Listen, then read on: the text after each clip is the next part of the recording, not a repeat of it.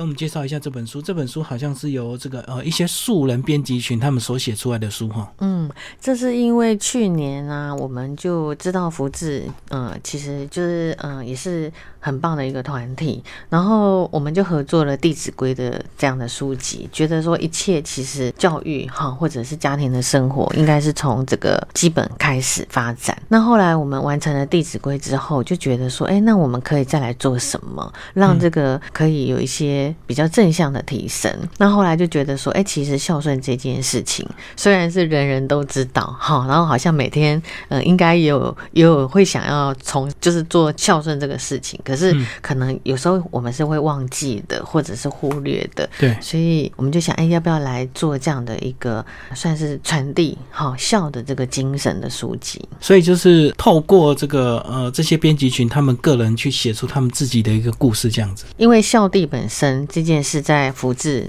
他们就一直在做推展的工作，然后他们有非常多的这个所谓的种子老师或者是志工，然后他们也一直嗯就是非常身体力行的，那就他们就组成了一群有想要写作的老师们，呃不一定他的职业是老师，而是说呃组成这样的一些呃有兴趣的呃志工，然后呢我们就做了两天的一个写作营。那两天的写作营就整理出这样的二十篇的文小短文，对不对？呃，应该说两天的时间，他们当然我们前面嗯有一些准备工作，比如说大家可以去想想看，如果你要写跟孝弟有关的这个文章，对，你会想什么？从什么点出发？可是大部分的人都会觉得，好像写作这件事情是很难的，所以就辞职，一直不敢下笔。那后来我们就决定说，好，我们还是集合起大家来做两天的。活动，然后我就从一些很基本的，我找了一些我们的绘本或者是其他的书籍，然后一些跟所谓的爱孝顺有关的题材，然后还有包括我自己本身的一些生活的经验来跟大家做分享。之后，然后大家就开始开始写。那写了之后，其实那时候大概有三十篇。嗯嗯。好，那我们再经过大家讨论。然后逐篇的讨论，逐篇的一些修改以后，精选了二十篇。那这二十篇是不是就来帮我们介绍一下，有没有什么比较特别或比较感人的这个呃，让你印象深刻的文章？其实每一篇哦都有不一样的一种感受，因为毕竟这些都是他们亲身的经验。那我们从比较年纪比较小的这个事情开始来讲好。好，比如说有一个妈妈，那她就觉得说她的孩子啊，她。就是跟就是现在的父母都是非常的孝顺孩子，然后会很替孩子着想。他也是这样的一个母亲。那他就讲了一个故事，他说他有一次，呃，他孩子还是嗯小学的时候，然后呢，他们就三个家庭一起去日本旅游。然后他们出去旅游，然后中午就会点，比如说一起去餐厅点定时。那定时呢，这个他就会想说啊，这个他儿子身材比较比较胖一点，好。然后食量比较好，哈，就是胃口很好。那所以呢，他就自己的他们点的一份这个定时，他就舍不得吃，他就想叫他儿子赶快吃，然后想说他儿子如果吃剩的，他再来吃，因为点两份好像又觉得太多了。嗯。然后呢，他就发现他儿子胃口非常非常的好，然后几乎把。所有的东西吃光了，就只剩下一点点他不喜欢吃的，比如说花椰菜呀什么，然后他他就就挑起来吃。可是其实他肚子还蛮饿的。可是另外两对亲子呢，他们呢就小孩的食量就是胃口没有那么好，所以呢妈妈就反而吃的量很大。就是妈妈要帮小孩停，就对。对，然后呢就到了中午过后，就吃饱饭没多久，他就跟其他两位妈妈说：“哎，我们要不要找个地方来喝下午茶？因为其实他肚子蛮饿的，可是那两个妈妈就说我们肚子太饱了，根本吃不下任何的东西呀。然后他就觉得说哇天哪，对，我们刚刚吃的其实蛮多的，可是其实他只有吃一点点。那他就想说啊，就这样过去了。可是这样的事情是很小的一个事情，可是，在台湾或者在平常的生活，也常常会有这样的一个经验。然后呢，他的儿子一直以为他妈妈很喜欢吃花野菜跟花野菜。所以呢，有一次他儿子呢就特别就是说：“妈妈你喜欢吃花野菜，那这些花野菜都给你吃好了。”他就跟他儿子说：“哦，我并不是最喜欢吃花野菜，其实我是呃，把你就是你不喜欢的嗯，好、我就把它吃掉，这样子哦。然后儿子慢慢慢慢长大了，后来在过日子当中，他就发现说，他儿子也慢慢懂事，就是说他儿子啊就知道吃什么东西，然后要留下来说，哎，妈妈你先拿一些过去吃啊，或者就是说，呃，会做分配，然后帮妈妈妈多留一些菜这样子。那其实当妈妈的虽然只是很小的事情，可是儿子有这份体贴，他就也非常的开心啊。那其实这也是一种互动，好，亲子的互动，可是也是让孩子潜移默化里面知道，父母对你的付出，好是父母对你的好，可是你要懂得。去体谅跟体贴父母的心，这是虽然很平常的事情啦，可是其实也是嗯现在很多的家庭的一个状况。其实这个还蛮多这样的一个例子，就父母亲啊，有时候常常会帮这个小孩啃菜味。嗯那这个啃一啃啃久之后，小孩就以为说父母亲是特别喜欢吃那个东西，他不知道其实那个东西是因为他舍不得。呃，过去人比较节俭嘛，所以舍不得把它变成厨余，就把它吃掉了。所以就像刚刚这这篇短文里面写到，他小孩就以为他爸他妈妈很喜欢吃花椰菜这样子。嗯，那其实有里面有一篇我特别有印象哦，跟我们请你跟我们介绍，是礼记哦，其实他是歌手。是。然后这个印刷厂歌手是不是就是他跟 尤克里尼他们自己的哦故，事？你好敏感哦！我想，呃，很多人如果看到这个名字啊，就包括我们同事，然后就问我说：“这个李记是那个李记吗？”然后我就说：“对。”呃，我觉得很好玩，是我们在写作营的时候，然后李记就、就像很平常的。自工，然后一起来参加这个活动，然后我远远，因为他个子就长得很高嘛，特别高，特别明显。然后远远就看到他，然后呢，呃，他非常的认真，可是他很，他就他还带着两个小孩一起来参加我们这个活动，嗯嗯然后他就中午的时候我们一起吃饭，他就带他的小孩出去外面吃饭，这样，可是，在过程里面他都非常的投入，甚至他写了不止。一篇，他就写了很多篇，嗯。然后甚至他把别人讲的故事里面，其中这边有一个《爱的铃铛》，嗯。是别人讲的故事，他还把他到了隔一天，他回家还把他说，呃，我我还帮你想了一个很好的主题，帮人家写。对，帮人家写，然后这点提供很多的一个创意跟想法。那那时候他写了印刷厂的歌手，我也印象非常深刻哈，他就是写他的伙伴嘛，对。哈，就是林志炫的故事。嗯，那他就他现在虽然已经离开算是演艺圈的工作，但是他就他就想到这个当初的这个点，因为呢，他们刚出道的时候，他们嗯、呃很年轻，可是各自可能也有别的事情要忙。嗯，那这个林志炫家里是开印刷厂，印刷厂对的，所以呢，他就林志炫常常啊在跑通告啊，或者他们有什么活动，经常迟到，然后呢，也经常就是说。呃，来参加的时候都匆匆忙忙的，然后可能手上还油墨，油墨啊，有沾到油墨黑黑的、啊，然后宣传啊或者其他就会跟他讲说，哎呀，你这样不行啊，你就是怎么，而且常常迟到啊，或者是错过时间啊，或者推掉很多的工作，那这样对大家影响很大。可是这个歌手就讲说，其实他家里是做这个这个工作的，然后他爸爸年纪越来越大，他觉得。纵使是他有自己一个梦想，他要走歌手的路，可是他觉得他要把基本的事情做好。这所谓他认为的基本的事情，就是就是帮家里在呃某一些时间可以帮忙印刷厂的一些事情，把它打理好这样子。那其实这也蛮令人感动的，就是说，呃，他并没有说很好高骛远，就是觉得啊，我好我我有通告啊，我有机会成为一个歌手啊，我就要好好全力去拼。他还是嗯嗯，就是慢慢，而且其实一李记其实有聊到一个内幕，就是其实他们刚开始走歌手这条路的时候，都没有让家里知道。哦，都是先偷偷的，对然后可能对艺人之路信还不信心还不够，就对，就是他们家里边还没有清楚这件事情，所以那个林志炫他就是都把家里该打理的事情做好以后，然后才出来就是跑通告。就等于是说，他开始从这个素人变成艺人之间的一个过渡期，他还是很坚持这个要把家里的事情帮忙完，嗯即使是一个客人，他也要把这个客人的印刷品啊什么做好之后送到客人手上，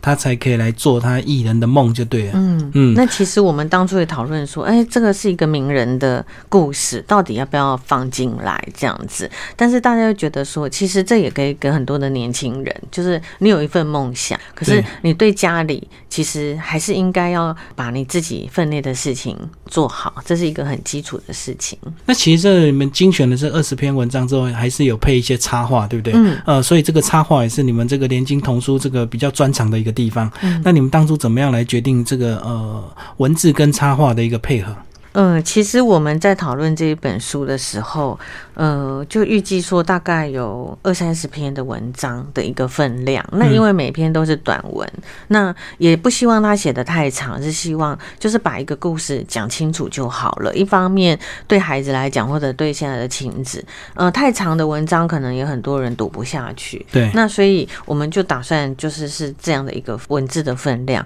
那呃，我们在开会的时候，那时候有点，嗯，算我算是。天马行空，我就觉得说，呃，我们要不要来？因为我在跟帮大家上课的时候，我讲了很多绘本，我们自己的自制绘本，他们都非常有兴趣。那其中就是我讲了，比如说李如清的《因为我爱你》，那他就是透过，就是说这个父母啊，他把孩子从那个刚出生那小小只的孩子，然后慢慢捏把长大，然后呢，去促成这个孩子的一个梦想，就像跷跷板，然后让他可以摸得到月亮，所以跷。跷跷板这边的父母要背负的这个重量就越来越大，越来越大。那这样一个以绘本来讲，这样的一页图像，可是里面所包含的就有非常多故事，而且大家就会去想，有很多的感触。所以那时候大家就觉得说，哎，还是出成绘本。我就说不要不要不要，现在要把它变成绘本也不大可能，因为大家经过那么多努力，有那么多篇的文章，或者我们就换另外一种形态，我们可以找一些愿意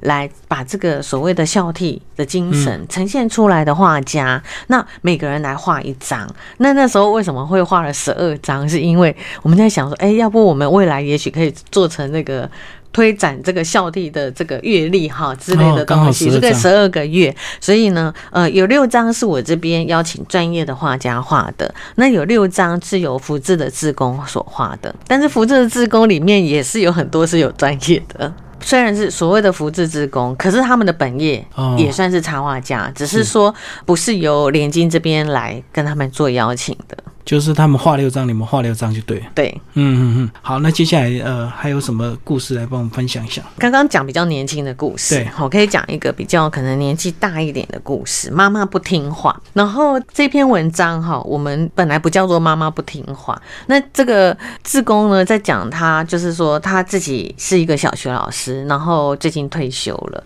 然后他就觉得说妈妈年纪很大，然后他就会偶尔就会回娘家去探望他妈妈。然后他跟他妈妈说：“我早上九点来接你。”好，然后他就是早上大概九点准时会到他娘家去接他妈妈，可能出去走一走。嗯，可是他妈妈呢，就是约好的时间，他可能早上七点就起床了，或者六点就起床了，然后就在家里忙东忙西，就说啊，我女儿今天要来接我出去玩呐，所以就开始弄东弄西的啊，然后呢，然后就在巷子口一直等他，然后他就觉得很生气，说其实是心疼，不见得是一种真的。生气，可是觉得心疼妈妈说：“我明明跟你约的是九点，你为什么要那么早就起来忙碌呢？”然后，所以他就觉得这个妈妈真的是很不听话。然后大家，他就跟大家开玩笑说：“那以后如果跟他约七点，会不会好一点？”我们就说千万不要，因为你跟他约七点，以当妈妈的心情，他可能五点就会起来，开始张罗这些。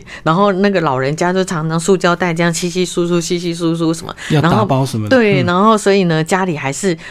就是哥哥啊、嫂嫂啊，就会怪你说都是你，你约那么早，然后他一早就起来把大家都吵醒了，这样子，所以他就写了一篇叫做《妈妈不听话》这样的一个文章。所以这也透露这个妈妈这个期待跟小孩出游的那种心情啊，就是不管你约多早，他一定会更早准备。对，好，那接下来请这个呃慧玲帮我们介绍一下，有一篇这个丰收的果园，好不好？这个丰收的果园呢，是张秀珠就是志工所写的。那他在跟我们讲这个故事。的时候，他就讲说啊，他这个家里也是在住在这个云林的山下，哈，然后他大部分的兄弟姐妹都已经来台北发展很久了，而且每个人都有很好的一个工作，然后妈妈就是还守着这片田，哈，然后不肯放弃。可是呢，其实他们根本不需要妈妈再去照顾这片田地了。可是妈妈就是觉得说，这片田地都是把你们养大的啊，嗯而且呃，我能够做什么呢？我就是只能还是做我的务农的工作啊。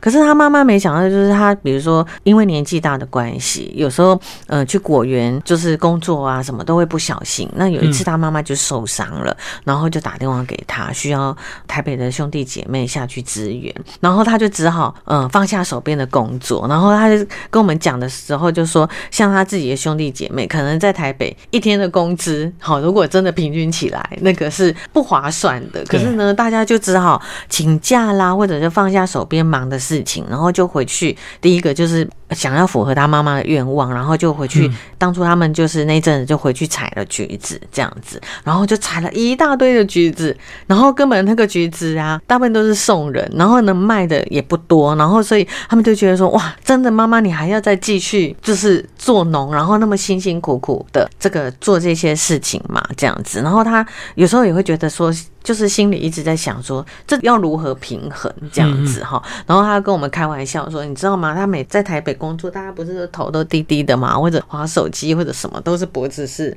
往下，都会腰酸背痛。他说他回去采那个橘子，每天头都是仰仰着。他就说，如果你们那个大家都一直沉迷在那个电脑啊，那就都可以跟我回去那个采橘子这样子。矫正你的脖对，矫正你的脖。那当然，这是他在跟我们分享这个故事的时候就开这个玩笑。那可是呢，他就慢慢去体会说这个妈妈的心情哈，然后怎么样跟土地之间的感情哈，就觉得其实这个土地真的就是把一家人可以点点滴滴，以前养鸡，然后这个鸡蛋，然后把它拿去卖，所以一片土地是要做好多的事情，然后要做好多的农作，要做好多的工作哈，才有办法让一家可以丰足。所以他就后来慢慢去体会妈妈的心情以后，他就觉得现在只要是这个跟这个田地有关的事情啊，他就是就是赶快回去做，帮忙帮忙把它做完。然后他就是跟大家讲了这个这个故事以后，他也很谦虚说：“